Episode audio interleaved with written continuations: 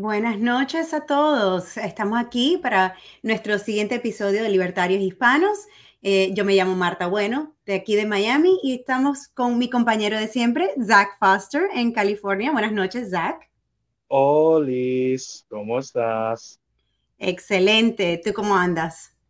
Este, no tengo muchas quejas actualmente, pues eso no es cierto. Sí las tengo, pero las, las guardé para el programa. Sí, Zach, decir que no, no, tienes alguna queja no es típico tuyo. Esta noche estoy súper contenta. Vamos a tener a Victoria Reynolds. María Victoria Reynolds es, eh, la, es presidente del partido de Colorado y es candidata a comisionado de Douglas County. Bienvenida, Victoria. María Victoria, ¿cómo estás? Bien, Marta, ¿cómo estás tú? Hola, Zach. Saludos, es un placer tenerte acá con nosotros. ¿Cómo están? ¿Están bien? Me imagino que bien. Así pues uh, cansaditos haciendo campaña, así como entiendes perfectamente. Sí, sí, entiendo perfectamente lo que es hacer campaña. Estoy haciendo una campaña completa para comisionado del condado de Douglas County y um, es una carrera que en realidad se puede ganar. Estoy de candidata en contra de dos democratas, eh, perdón, republicatas, ah, un demócrata y un republicano, perdón, pero son lo mismo y, la única persona que está advocando, perdón, para todos los latinos republicanos que ya están enojados uh, por ver estos dos minutos, ¿podrías explicar rápidamente por qué crees que uh, los demopublicanos son el mismo partido? Bueno, si te fijas en, mi carrera en especial, si te fijas en el récord de las dos personas que son mis oponentes, han votado por las mismas cosas. Ambos han votado por gobierno más grande, ambos son políticos de carrera, ambos han votado por gastar más dinero, por subir impuestos y, y no por el bienestar y por el bien de los ciudadanos de Douglas County. Entonces, simplemente fijándose en el récord, eh, te puedo decir que los dos tienen prácticamente el mismo récord.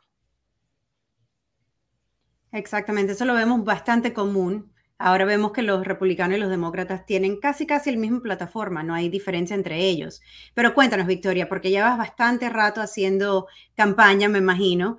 Eh, cuéntanos, ¿qué, cómo, es, ¿cómo es la vida de alguien haciendo una campaña? ¿Qué, qué es lo que hay que hacer? ¿Necesitas ayuda? Eh, los libertarios que están en tu área, ¿qué pueden hacer para ayudarte en esta campaña? bueno, hacer campaña en mi área en estos tiempos es un trabajo de tiempo completo tengo que contactar a los votantes, tengo que tener literatura, websites, em, alguien, eh, pedir dinero, porque el dinero ayuda muchísimo. necesito ir de puerta en puerta a llevar mi literatura tengo que presentarme en diferentes eventos, en diferentes lugares. Y por suerte o, porque yo fui la única que hizo algo, he recibido muchísima cobertura de, los medios. Entonces, lo que necesito es ayuda golpeando puertas, pasando panfletos de puerta en puerta a cada persona. En un momento te muestro el panfleto para que vean lo que, lo que estoy dejando en cada puerta. Y el lograr recaudar fondos es muy importante también. Eh, así sean 5 dólares, ayuda. Recién acabo de imprimir 15 mil panfletos que están siendo distribuidos en diferentes casas y para eso necesité bastante dinero. No es, no, es que es, no es que es gratis. Y estoy haciendo la campaña de tiempo completo. Cuando en Colorado cerraron el estado, yo fui la única persona en Colorado que dije, no pueden hacer esto. Cuando se opusieron incluso personas del mismo partido, pero bueno, del partido no tanto, Dije, vamos a protestar, vamos a hacer algo. Mandé una carta al gobernador, luego organicé una protesta en el Capitolio. Esa protesta tuvo más o menos 14 mil participantes. Wow. Entre, según la policía de Denver, hubo entre 4 y 5 mil personas en el patio del Capitolio y 9 mil personas en carros dando las vueltas alrededor, con, protestando el cierre de la economía en Colorado. Entonces, recibí muchísima prensa uh, de todos los medios. Estuve en ABC, ABC, CBS, CNN, MSNBC, NBC, Fox News, uh, CW2, uh, Colorado Public Radio, um, el Denver Post, Colorado Politics, el Sentinel, um, la, el BBC en London, en Londres. Wow, wow. prensa. Entonces, los libertarios en Colorado recibimos muchísima prensa por ser los únicos que decidimos decir ya basta. Porque era necesario decirle a este señor que es un alguien que, bueno, a él le siguen pagando. Pero ¿qué hacemos con todo el resto de las personas que están cerrados? Cuando en mi condado, que bueno, supuestamente los republicanos no estaban por el cierre, pero los tres comisionados republicanos en mi condado dijeron, no podemos hacer nada porque el gobernador dijo que cerremos todo. Les llamé, les escribí, les molesté, hasta que por fin pusieron una excepción para esta ley, diciendo, vamos a abrir Douglas County, vamos a permitir que los, que los negocios abran, y bueno, me mandaron una nota no, tan bonita diciendo, y por cierto, sabemos que estás de candidata. Y les dije, well, it's not a secret, no es secreto. Exactamente. Y cuéntanos, ¿cómo está, cómo está COVID en, Douglas County? Ya que hiciste el esfuerzo, ya que se abrió eh, durante el tiempo del lockdown, ¿qué tal? ¿Cómo, cómo les fue a ustedes con, con el COVID? Bueno, somos el segundo condado más saludable en la nación. Wow. Excelente abrir, el, condado no, no tuvo eh, secuelas entonces. No tuvo secuela alguna en lo que es el COVID, porque la gente puede cuidarse a sí mismo. Mientras que el virus es bastante real, es real el virus. Yo conozco gente a la que le ha dado, conozco gente que incluso se ha muerto del virus. Pero el efecto en la economía que tuvieron los cierres fue tan terrible que al principio yo iba a hacer mi campaña dije, bueno, voy a hacer mi campaña porque soy el presidente del, Estado para dar buen ejemplo, ¿verdad? Pero el momento que los políticos que nosotros escogimos para que nos representen, dejaron de representar a nosotros, de representarnos a nosotros.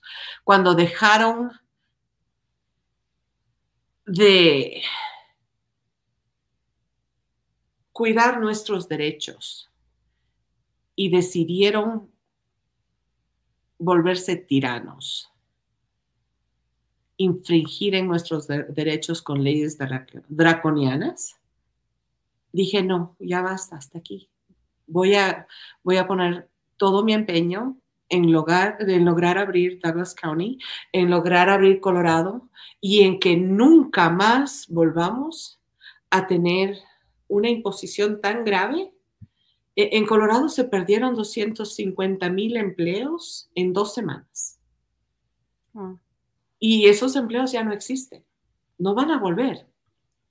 Eso es lo que estamos viendo a través de la nación completa. Yo creo que, por lo menos aquí en Miami, uno puede manejar ahora a través de las calles, ves cantidad de lugares cerrados, cantidad de lugares que ya esos empleos no van a regresar, esas compañías, todas esas personas que, que, que se esforzaron, hicieron su negocio, hicieron su negocio propio, se han esforzado para salir adelante, han perdido lo han perdido todo, la verdad, y es bien triste, es bien triste que no tanto por culpa del COVID, sino por culpa de, los cierres, como has hablado. Pues cuéntanos, eh, cuéntanos de, Colorado, de, yo sé que tienes más de 60 personas en, la boleta, libertarios en la boleta en Colorado, eso es excelente. cuéntanos de, cómo, cómo lograron eso, cómo llegaron a, conseguir 60 personas, 60 libertarios que querían correr para las posiciones. Eso es algo que nos encantaría ver a través de todos los Estados Unidos definitivamente. Lo que tengo que agradecer a Alan Heyman, a Joe Johnson, a Kevin Gilbranson y a Matt DG, que fueron las personas que se pusieron a hacer llamadas a todas las personas para ver quiénes querían ser candidatos y que sean candidatos reales, no solamente candidatos. Em, tuvimos un equipo muy bueno que, que en marzo, en, bueno, antes de marzo, en febrero, en marzo, en enero, empezaron a llamar a las personas que habían dicho, ah, quiero ser candidato. Eh, si vas a lp.org, puedes aplastar un botón que dice Get Involved, Run for Office. Y eh, ese botón manda un email a Kara Schultz Nacional. Y luego ella también manda un mensaje o nos llega a nosotros en el estado también. Y contactando a, a las personas que dijeron, bueno, yo quiero ser candidato, entonces decidimos contactarles para ver si es que estaban calificados, si es que realmente eran libertarios. Y luego en la... íbamos a tener nuestra asamblea el 3 de abril en vivo, pero en marzo nos cerraron eh, todo, todas reuniones nos cerraron en marzo. Y yo tuve la audacia de decir, vamos a tener una asamblea de todos modos. No podemos permitir que el gobierno nos diga que vamos a cerrar todo. Encontré un hotel en donde nos podían tener a más de 10 personas en, un, en, en el hotel, pero eran con, con algo que llaman paredes de aire. Para tener 10 personas en 5 cuartos diferentes para poder tener 50 personas ahí. Y Incluso eso se cerró y logramos hacer por Zoom la asamblea, como estamos haciendo ahora con StreamYard, y lo hicimos en Zoom. Y tuvimos 78 delegados en nuestra asamblea, en la que se eligieron a 60 candidatos para que nos representen. En este año tuvimos una carrera primaria en la que estuvieron dos candidatos para el Senado. Excelente. Ramón Doan, y él pronuncia su nombre Ramón, aunque se escribe Raymond, y el apellido lo pronuncia Doan, se escribe D-O-A-N-E, es eh, nuestro candidato para el Senado. Es una persona muy calificada, ha estado en todos los condados haciendo campaña y ha tratado de estar en, los debates. No le han permitido en los debates con republicanos y demócratas. Grande sorpresa. ¿No te sorprende, Zach? No, la verdad es que no. La verdad es que después de esta campaña yo creo que a nadie ya le puede sorprender de que, de que no nos incluyan, de que no nos quieran incluir, ¿verdad? Es increíble, pero cierto. Pues lo tenemos en sus propias palabras, que nos excluirán y lo seguirán haciendo. Entonces, grande sorpresa. Sí, y, en estas épocas que hay tanto racismo o que está como frente el racismo, que hablan tanto del racismo los demócratas, los republicanos, en Colorado tenemos el único candidato negro para el Senado. Está de candidato en contra de dos hombres muy ricos, blancos, privilegiados, y no le incluyen. Me sorprendería, pero, pero no nos sorprende. No, es, verdad, eh, ¿cómo pueden excluir a un, a un candidato afroestadounidense que, que es increíble, es increíble que lo hagan, igual que, que la doctora Jorgensen, pero al mismo lado nosotros no pensamos que en eso de, de, de, que si eres mujer, de que si eres de un color, o sea, pensamos mejor que, que, el candidato se tiene que llevar por su, conocer por su, por quién es, ¿no? No por su partido. Así que es un poquito de los dos lados. Sí, pero eh, es, la razón por la, que, por la que hablé de esto es porque hablan tanto los demócratas, los republicanos, hablan tanto de ese tema y que ni siquiera lo permitan en el, debate me parece terrible. Pero te recordarás que en el 2016, cuando Hillary corrió, nos dijeron que tenemos que votar por una mujer. Pues sí, porque si no votas por una mujer, te estás... Eh, no eres mujer. Casi no, era, no éramos mujeres, sino estábamos votando por Hillary. No eres mujer pues. por Hillary, pero Joe Jorgensen está en, en la boleta y qué? Los progresistas se estaban enojando el instante en que empezamos utilizando ese código hashtag estoy con ella o I'm with her. Cuando empezamos a decir estoy con ella, uh, eso no les gustó. Fue nuestro primer fue la primera vez que salimos las noticias con, con, la doctora Jorgensen. No salimos las noticias por ser la primer, el primer grupo eh, candidata que, que se haya sido escogida en todos los Estados Unidos, en toda la historia, a través de una convención exclusivamente online. No hizo noticia eso. Lo que hizo noticia es que usamos el hashtag I'm with her. Increíble. y también uh, no podemos olvidar el murciélago. El murciélago se hizo las noticias. Sí, pero no es noticia que es la Gracias, Drácula. Gracias. Dos veces en los 50 estados. Primero como vicepresidente en el 90. Dos veces, exactamente. La, gente no sabe. En 1996 corrió para la vicepresidencia eh, debajo de Harry Brown, con Harry Brown, y estuvo en el boleto en todos los 50 estados y ahora por segunda vez ella solita está eh, con, ah, Spike Cohen, que va a estar aquí en Miami mañana, por cierto, eh, pero esta vez está por segunda vez en los 50 estados. Estamos súper emocionados, súper contentos de que, de que lo ha podido lograr es una lástima de que no la estén incluyendo. Sí, es terrible, es terrible. Es que lo que pasa es que nos tienen miedo. Por la misma razón no nos incluyen en los debates, no nos escuchan, ni siquiera mencionan nuestro nombre cuando nos llaman para, una encuesta. A mí me llamaron a preguntarme si iba a votar por Trump o por Biden y les dije, I'm voting for Joe Jorgensen. Me dijeron, oh, entonces Biden. Dije, no, Joe Jorgensen. Entonces, undecided. Dije, no, Joe Jorgensen. Me preguntaron siete veces y luego me marcaron como undecided porque no podían marcarme como Joe Jorgensen. Esa es la gran. Es así como, como un varón bien persistente intentando de citarse con, con, una mujer linda y él diciendo, come on, yo, yo, yo te recojo a las siete y ella diciendo, no, no estoy interesado. Y entonces él dice, entonces te recojo a las ocho. Y ella, dice, no, no estoy interesada. Entonces a las ocho. Y así es, así es. Así mismo es. Lástima que necesitamos salir en, esos, en esas encuestas para poder salir en el debate. Las reglas como están, como están ahora, aunque sabemos que no son ciertas de todas maneras, porque eh, lo hemos hablado anteriormente, pero en 1992 eh, Ross Perot estuvo no solo en los debates, sino que ganó el 19% del voto total de los Estados Unidos. Y en 1996 no lo dejaron eh, regresar al, escenario. Así que la verdad es que eso es una excusa y lo sabemos, pero bueno, necesitamos, necesitamos 15% en esas encuestas para poder estar en los debates y no nos, no nos incluyen en, en las encuestas. Entonces, ¿cómo vamos a llegar al debate si no nos incluyen? Es casi e, es un chiste casi de, lo absurdo que han hecho este, este concurso. Exactamente, sí, es, terrible.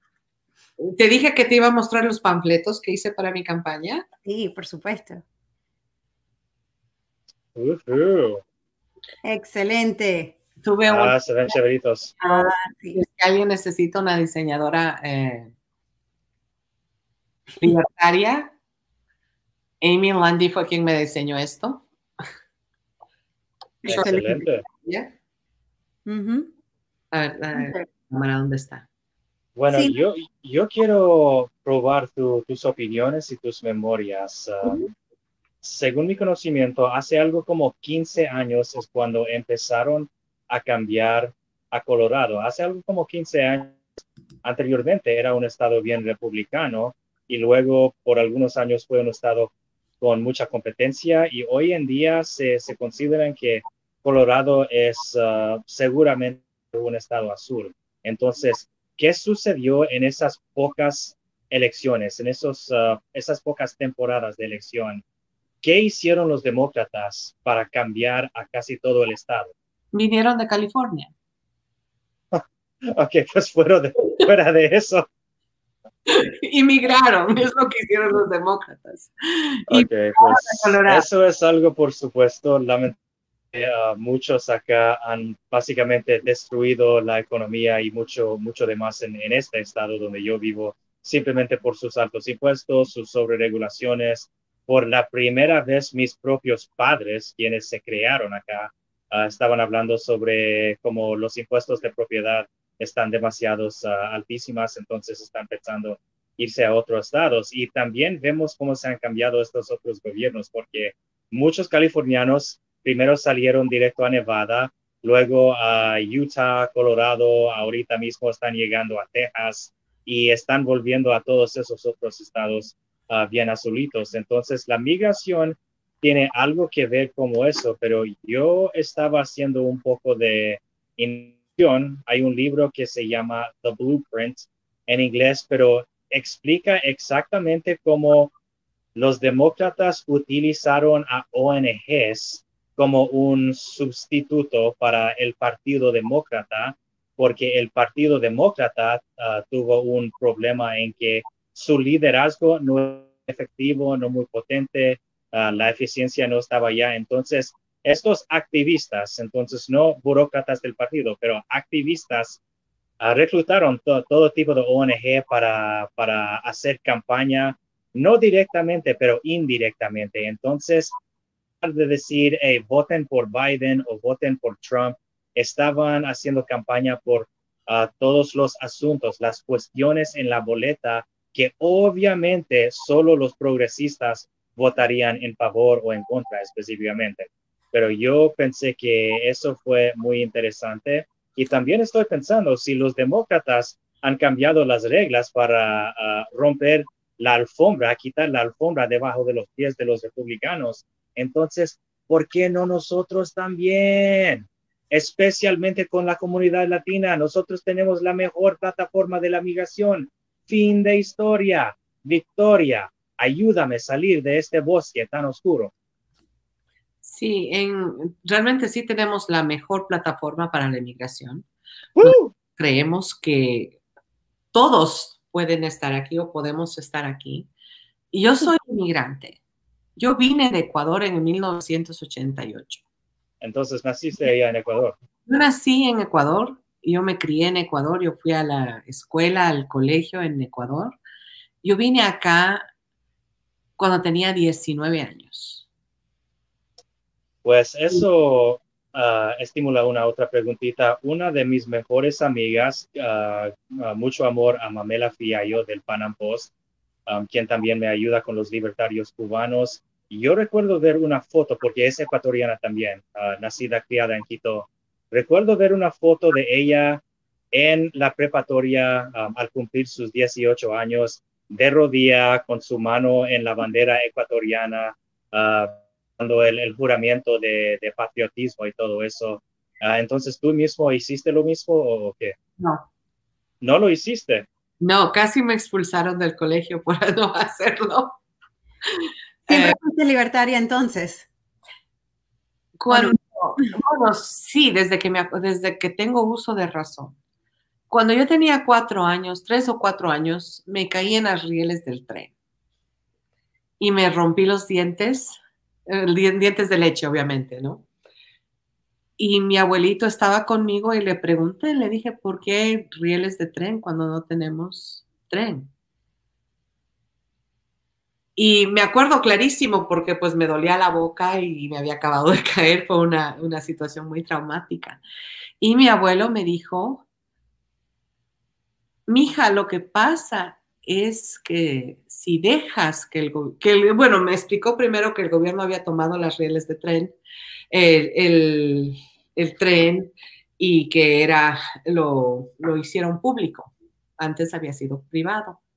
Y luego me dijo mi abuelo, me dijo eh, mi hija, si quieres que algo se vaya al carajo, Deja que el gobierno se acerque a él.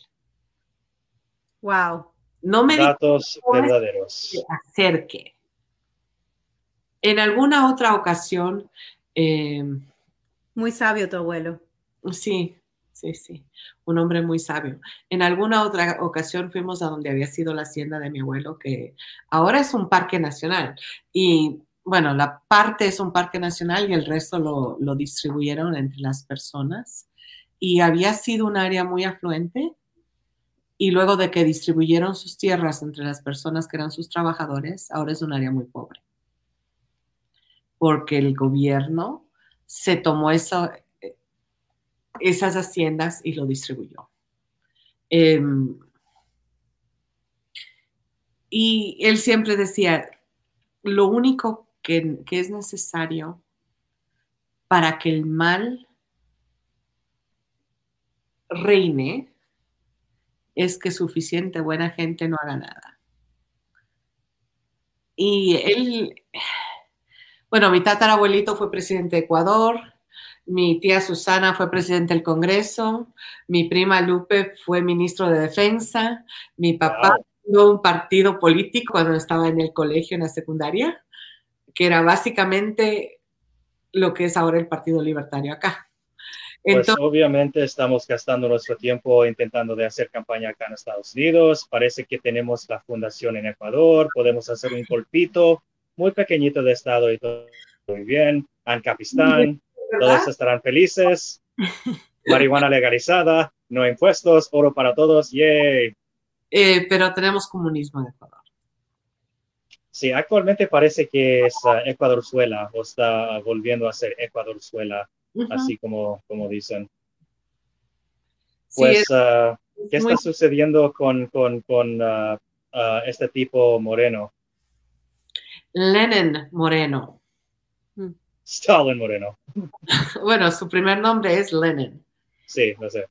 Stalin, Stalin, Lenin, Marx. No, perdona, el vicepresidente de Juan Guaidó era Stalin González. Ajá, y, en Ecuador es Lenin Moreno, es el, el, presidente. No, no es Trotsky, pero su nombre es Lenin.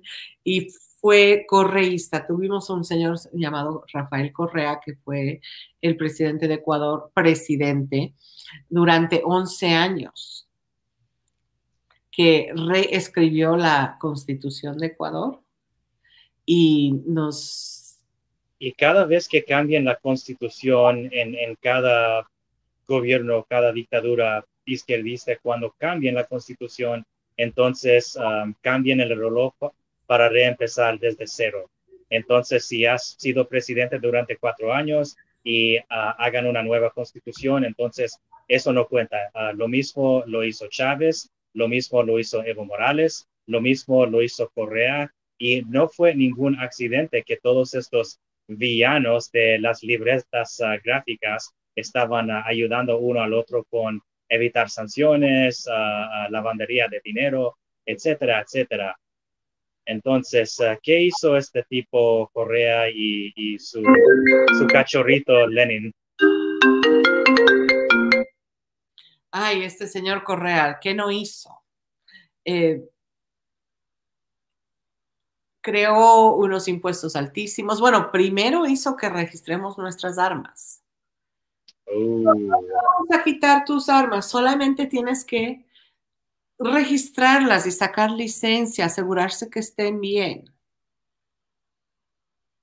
Por supuesto. Y luego tenías que renovar la licencia de las armas cada dos años y la mitad de las armas desaparecieron cuando fueron a renovar la licencia porque estaban defectivas. Entonces el para... Es el cuento de no acabar, ¿no? Es como que todos llevan el mismo cuento, empiezan, empiezan con, primero vamos a solo quitar algunas armas, luego las quitan todas, luego empezamos, corremos hacia el comunismo, es como que todos tienen el mismo, el mismo libreto, ¿no? Sí, hace, hace unos años cuando fui de visita a Ecuador, fui a verle a mi tío que era juez en la Corte Superior de Justicia en, en Cuenca, Ecuador. y le pregunté dónde estaba su, su revólver, porque jamás lo había visto a él sin un revólver. Y me dijo, mi querida prima, ahora solo los criminales pueden tener armas. Así es. Entonces, esa fue una conversación verdadera entre ustedes, pero eso podría haber sido sacado directo de un libro de texto de la economía uh, austriaca, la teoría libertaria, porque así se, pues, se vuelven las cosas. Y también me da risa lo que me dices sobre la mitad de las armas desaparecieron por ser defectivas. Ah, parece que, que, tienen el mismo corazón que estos gringos cuando pasen nuevas restricciones contra las armas. Ay, bueno, ah, este, tenía esta matralladora, pero ah, este, se perdió en el lago. Grande tragedia. Bueno, yo no tengo armas, tenía una pistola. Bueno, no, tengo una que me la entregó la policía hoy, me la devolvieron estaba confiscada porque tuve un, pequeño accidente y pues aparentemente, aunque tengo todos los permisos en ley, no podía tenerla conmigo. Ah, qué finos. Sí, me la confiscaron durante dos semanas, me la acaban de devolver hoy. Pero sí, yo solía tener armas, pero pues se me, hubo un accidente de barco y se me perdieron todas. Qué coincidencia, ¿ah? Yo creo que yo creo que a mí también pasó lo mismo. Si mal no recuerdo, yo creo que yo perdí todo en un accidente de, de, de, barco también. Qué, qué, lástima. Sería el mismo accidente, tal vez. Puede ser. Bueno, Me, me, me, da mucha alegría, me da mucha alegría que al menos los ecuatorianos fueron más inteligentes con sus armas, porque cuando Chávez empezó con su vaina de, de quitarse las armas, uh, básicamente la oposición dijo, ok, tómelas, Incluso María Corina Machado, quien es ah, alabada por ser grande opositora, ah, ella presentó esa ley de control de armas antes de que Chávez les quitara a todos. Entonces, gracias a Dios que los ecuatorianos fueron más inteligentes, no fue... especialmente tras ah, este grande huracán bolivariano de 2019. Si algunos fueron, no, no todos. Eh, tuve una reunión en el 2017 19 estuve en Ecuador y unos activistas ecuatorianos me contactaron para hablar conmigo, para ver cómo podemos devolver las armas a las mujeres, porque las mujeres deberían estar armadas, porque la situación de armas subió. Bueno, los crímenes en contra de mujeres subieron muchísimo en, Ecuador, entonces me, me pidieron consejo a mí no sé por qué, porque ¿qué, les voy a aconsejar yo? Quieren hacerlas legales, eso no va a suceder. La ley, si tienes un arma y disparas a alguien, la persona que va a ir eh, preso sois tú, aunque se metan a tu casa, aunque se metan a robar. Eh, pero e, es una forma de control. Primero fue los, el quitar las armas, luego el, el ya no dar permisos, luego imponer impuestos a las, a las herencias, imponer impuestos a, muchas cosas, llegaron al punto de imponer un impuesto del 70% a cualquier herencia que tengas de, de, tus padres. Y eso es, pues, realmente terrible. Porque si uno trabaja, ¿para quién es? Para nuestros hijos. Yo tengo dos hijos, ya están grandes y para quien he trabajado toda mi vida ha sido para ellos. Así es, así es. Uno trabaja para sus hijos y para uno, pues. Pues sí. Y que te quiten todo lo que has trabajado porque, porque sí, aunque ay, es muy duro, es muy duro esos, esos impuestos de, de, ¿qué le dicen ustedes? Eh, aquí es el, el, death tax, ¿no? El, el impuesto. tax, sí, eh, un impuesto de muerte pero es, un impuesto a las herencias en la que terminaba el gobierno con casi todo. Eh, hubo tantas protestas en la calle debido a ese impuesto que tuvieron que, quitarlo, eh, revertirlo. Entonces, sí, el, Ecuador es un país en donde no hay libertad. Yo crecí pensando que tenía libertad pero cuando vine a Estados Unidos encontré realmente que había un lugar donde yo no tenía que jurar alianza una bandera, donde yo no tenía que arrodillarme enfrente de un pedazo de tela, porque eso fue algo que me molestó muchísimo en Ecuador, que, que te quedabas suspensa en las materias si no, eh, te arrodillabas a la bandera a, jurar eh, alianza a la bandera. Y, el juramento es terrible. Es, es un, por Dios juro, sagrada bandera, etcétera, etcétera, etcétera. Por favor, es hasta pecado jurar por Dios, en, en mi religión por lo menos. Y nos querían hacer que, hacemos, que hagamos eso y bueno, preferí quedarme suspensa en las materias. Pero y cuando llegué a Estados Unidos y podía caminar en la calle y decir lo que yo quiera acerca del gobierno, acerca de cualquier cosa, sentí algo que era, no sé cómo explicártelo, era como un sabor delicioso que sientes en todo el cuerpo, el saber que puedes caminar, que puedes decir lo que quieras, que puedes defenderte tú mismo, que puedes trabajar, que puedes tener tus propias cosas y eso se ha ido. Cuando yo llegué había algo de, libertad todavía y poco a poco, al menos en Colorado, yo veo que se va al punto que ahora estamos presos en nuestras casas y no solo en Colorado, sino en todo el mundo. Al punto que hay gente que, es tan ciega que dice, sí, espíenme. Por favor, miren a dónde va mi celular, síganme. ¿Por qué? Porque piensan que no tienen que temer. Piensan que si, si, no, si no tienen nada, si no han hecho nada malo, no tienen por qué temer a que el gobierno lo estén vigilando. Pero no se dan cuenta que el, hay tantas, hay tantas veces que el gobierno te acusa de algo o, se ensaña contra ti y ese es el momento donde de verdad uno se da cuenta de que esas libertades no son, son bien fáciles de regalar, pero son bien difíciles de recobrar.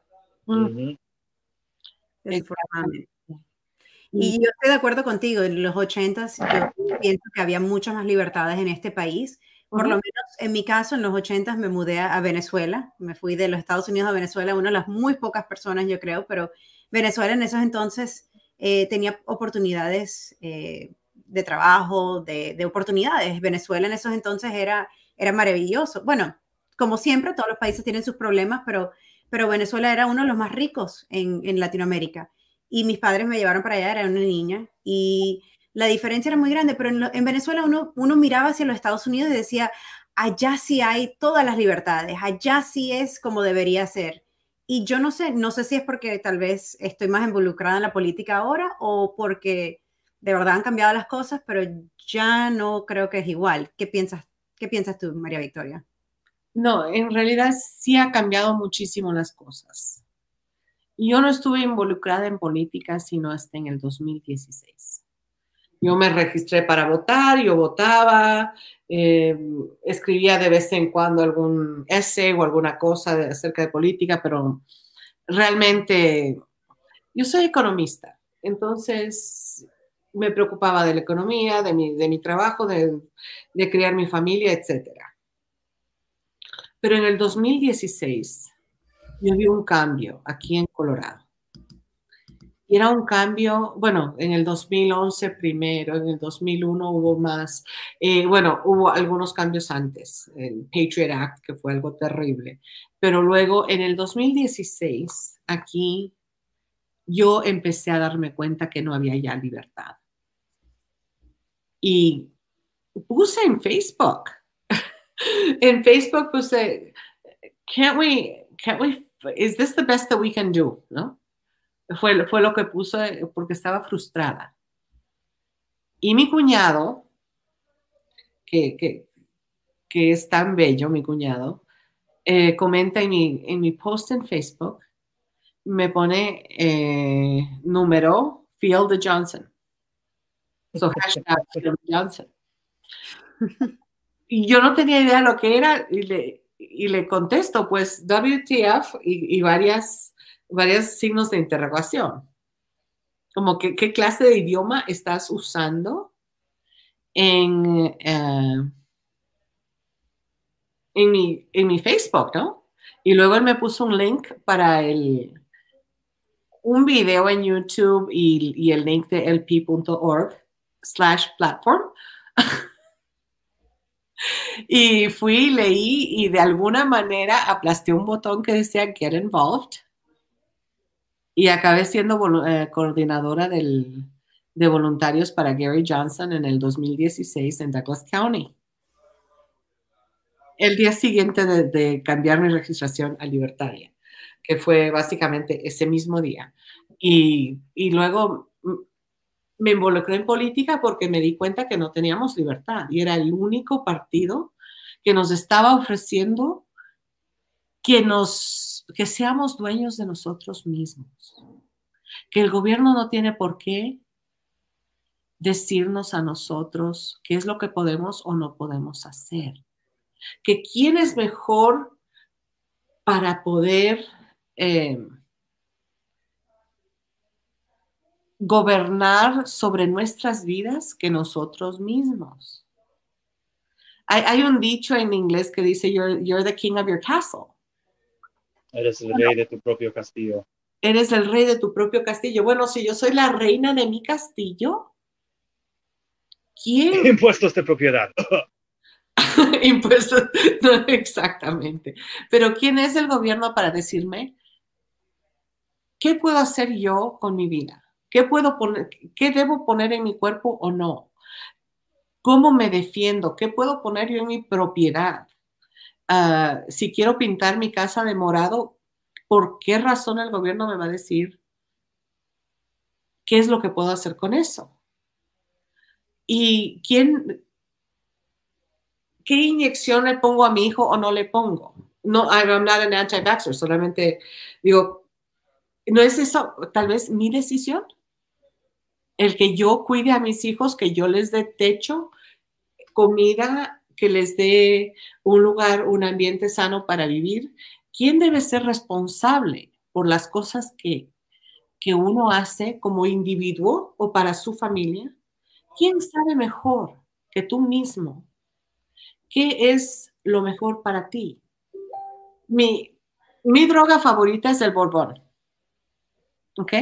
Para Jorgensen. ¿Perdón? El bourbon, igual que la doctora Jorgensen. El bourbon, Basil Hayden. O si no, uh, The Double Oaked. Uh,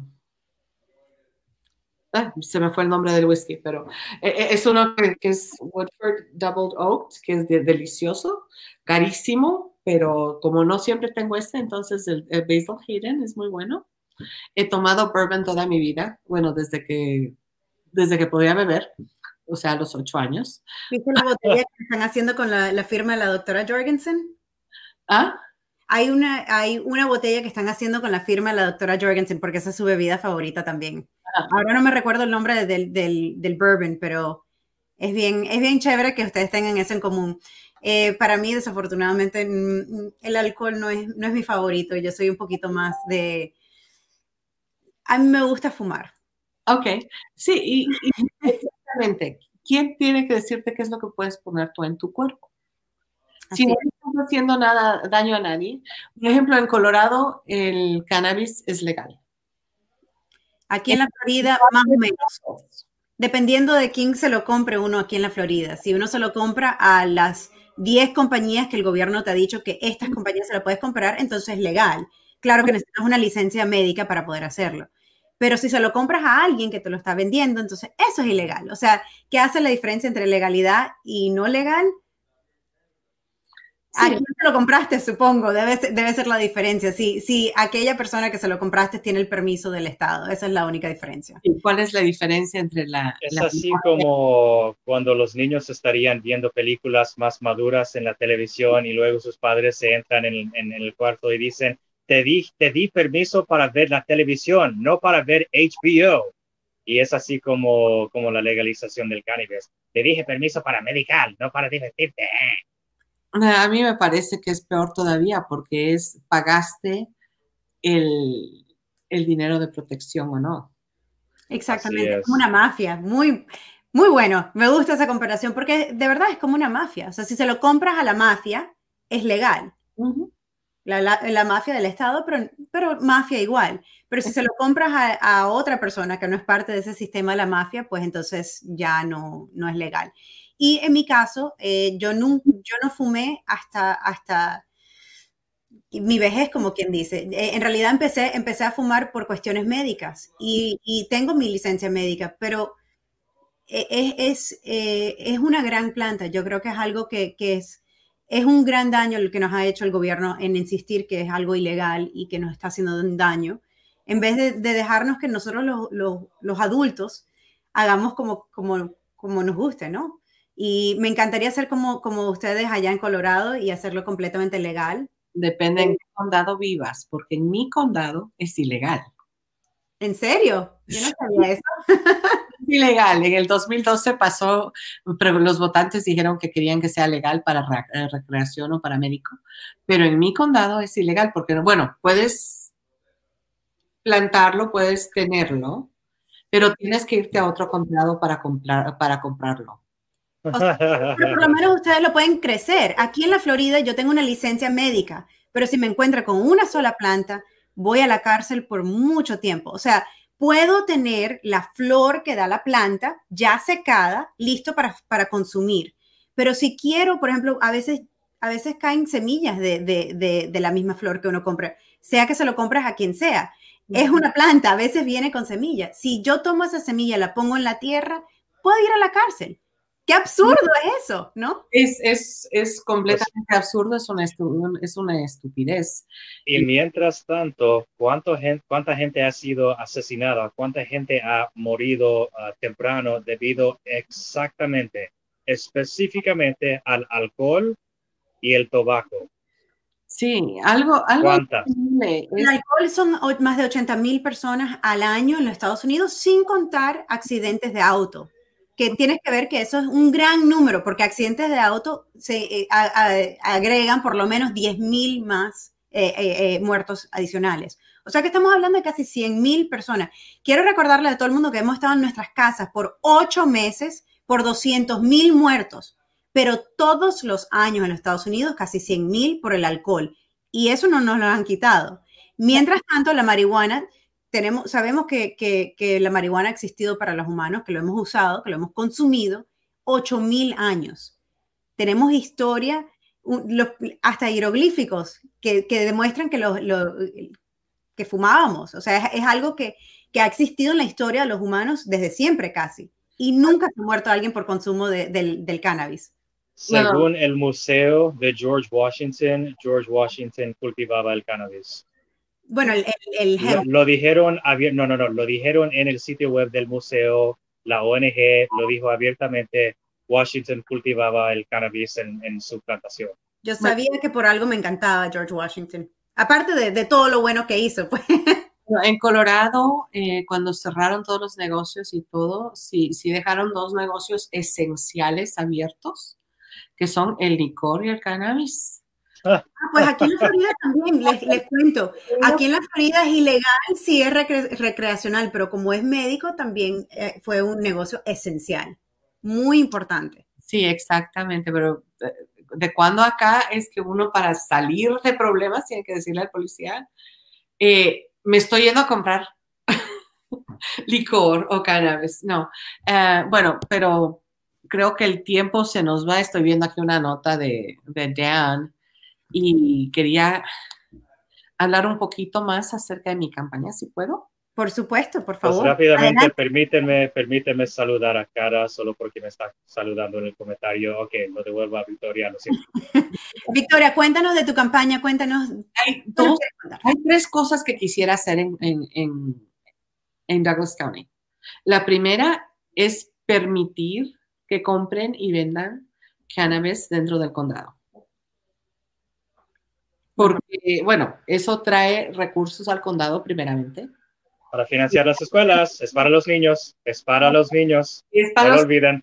Es para los niños, exactamente, pero en, ahora mismo tienen que ir al otro lado de County Line Road, que es una calle. Al otro lado de la calle tienes que ir a comprarlo. Si lo usas porque, porque como no es legal en Douglas, pero es legal en, en Arapahoe County, que es cruzando la calle, literalmente. Entonces, la gente de Douglas County tiene que irse a otro condado para gastar su dinero, lo que lleva los trabajos a otro condado, la infraestructura a otro condado el dinero a otro condado. Entonces, podemos hacer eso y, reducir los impuestos de propiedad al hacer eso en, Douglas County. Otra cosa que quiero hacer es que tenemos un programa ya puesto en Douglas County para las personas que no son violentas y están en la cárcel. No hablo de gente sin víctimas, sino de realmente criminales que no son violentos, como por ejemplo, eh, se robaron un carro, manejaron bajo la influencia, falsificaron un cheque, qué sé yo, hicieron algún white collar crime, non-violent offenders. Hay un programa en el que pueden tener un brazalete de, de tobillo, ir a un, a un, programa en el que aprenden nuevos eh,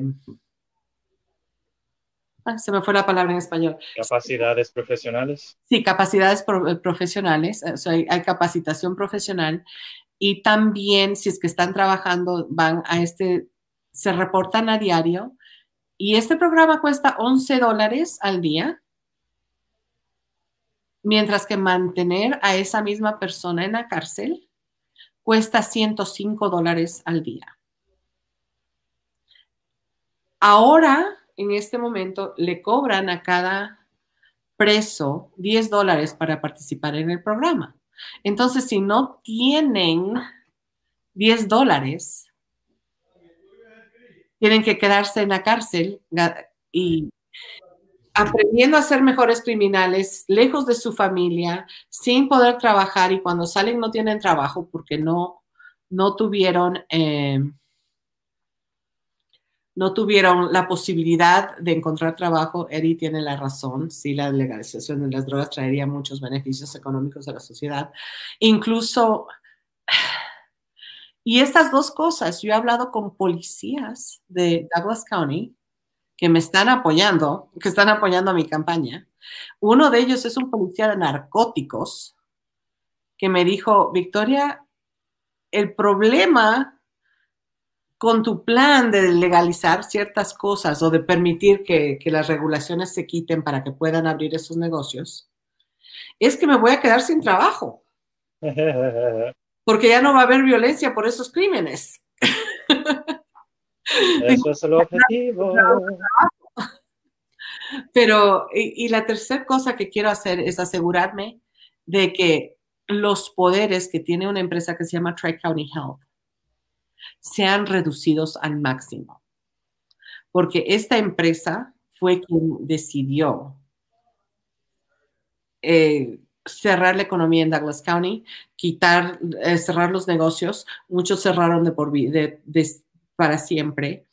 Y yo quiero quitarles el poder de cerrar los negocios o de obligar a la gente a que se quede en su casa. Y eso se puede hacer con un contrato, porque es, una, es, un, es un contratista del condado Dice, ustedes no tienen este poder.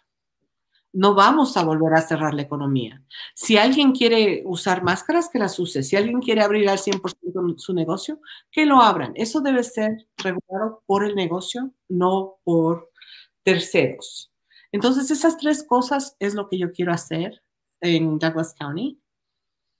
Y para poder ganar la elección, que realmente puedo ganarla, está tan cerca el poder ganar y tener una libertaria en un puesto de influencia, lo que necesito es gente que me ayude a caminar. Si es que hay gente de voluntarios que quieran venir a caminar conmigo el, eh, fin de semana, las horas que puedan, mándenme un email, victoriareynolds2020 a gmail.com o me pueden... Em, mandar un texto a mi celular 720-933-6900-6900 y para donar a mi campaña porque necesito dinero para poder, para poder mandar más de estos, para poder, eh, para poder hacer que, la, que el mensaje llegue a más personas, porque así no ganara. Si es que suficiente gente escuche el mensaje de libertad, tal vez tengamos alguna influencia en las personas y en los, y en los eh, políticos. Cuando yo decidí abrir la economía, los políticos me siguieron después. Entonces, ¿quién es el líder de esta comunidad? ¿A quién le siguen los políticos de Douglas County? ¿A quiénes siguen las personas de Douglas County? ¿Por qué no contratarme a mí para que los represente? Por favor, donen victoriareynolds2020.com. Yo sé que no todo el mundo puede donar 2.500 dólares, que es lo máximo, pero así puedan donar 5 dólares. Eso ayuda. 5 dólares me hace llegar 100 Ah, perdón, 5 dólares son 5. No, 5 dólares son, son 100 de estos, porque cada uno me cuesta 10, centavos. Em, o pueden ser las estampillas para 10 de estos que pueden ser entregados. Entonces, aunque sean 5 dólares, me ayudan en la campaña. Em, claro, la mayor parte de gente me ha donado entre, entre 100 y 150 dólares eso es lo que he visto, que la mayor parte de mis donaciones, tengo algunas que han sido más grandes. El Mrs. Mrs. Caucus me dio 1.500 dólares, con lo que compré 15 mil de estos. Y tengo voluntarios, necesito más voluntarios que me ayuden a golpear puertas, a pasar el mensaje, a decirles quién soy. Así es. La libertad para Douglas County la libertad de poder hacer las cosas en uno en su propia casa. Pues nos hemos ido bastante de largo. Sí. Lo hemos pasado súper chévere. Gracias por estar con nosotros, María Victoria. Fue un placer tenerte aquí con nosotros. Si alguien está en Miami, recordar que mañana vamos a tener a Spike Cohen aquí en Miami, tempranito. En, el restaurante Versalles, que es donde van todos los políticos y es el lugar. Y luego vamos a tener un, rally de la campaña en Cuba 8, en la pequeña Habana aquí en Miami. Va a estar Spike, va a estar su esposa, vamos a bailar, vamos a hablar un poquito de libertad y va a estar, por supuesto, ustedes podrían juzgar las capacidades de nuestro candidato vicepresidencial en qué bueno baila la salsa. Exacto. Eso es un compromiso. Oh my gosh, yo, he bailado salsa al lado de ella. Y estaba bailando con Spike, yo estaba bailando con otra persona en Orlando. Bueno, entonces nos vemos en Orlando la próxima vez. Trataré de bailar con Spike mañana, pero bueno, si alguien quiere eh, acompañarnos, mañana estaremos a partir de las 6 de la tarde en Cuba 8 en la Pequeña Habana y por supuesto estaremos aquí la semana que viene, de nuevo el miércoles, como todos los miércoles a las 9 de la noche con ustedes. También estaremos haciendo un poquito de live stream del evento de, de Spike Cohen mañana con Gloria Álvarez, así que síganos acompañando por ahí. Y bueno, muchísimas gracias de nuevo, María Victoria. Gracias, Zach. Gracias, Marta. Gracias, Zach. Gracias a todos.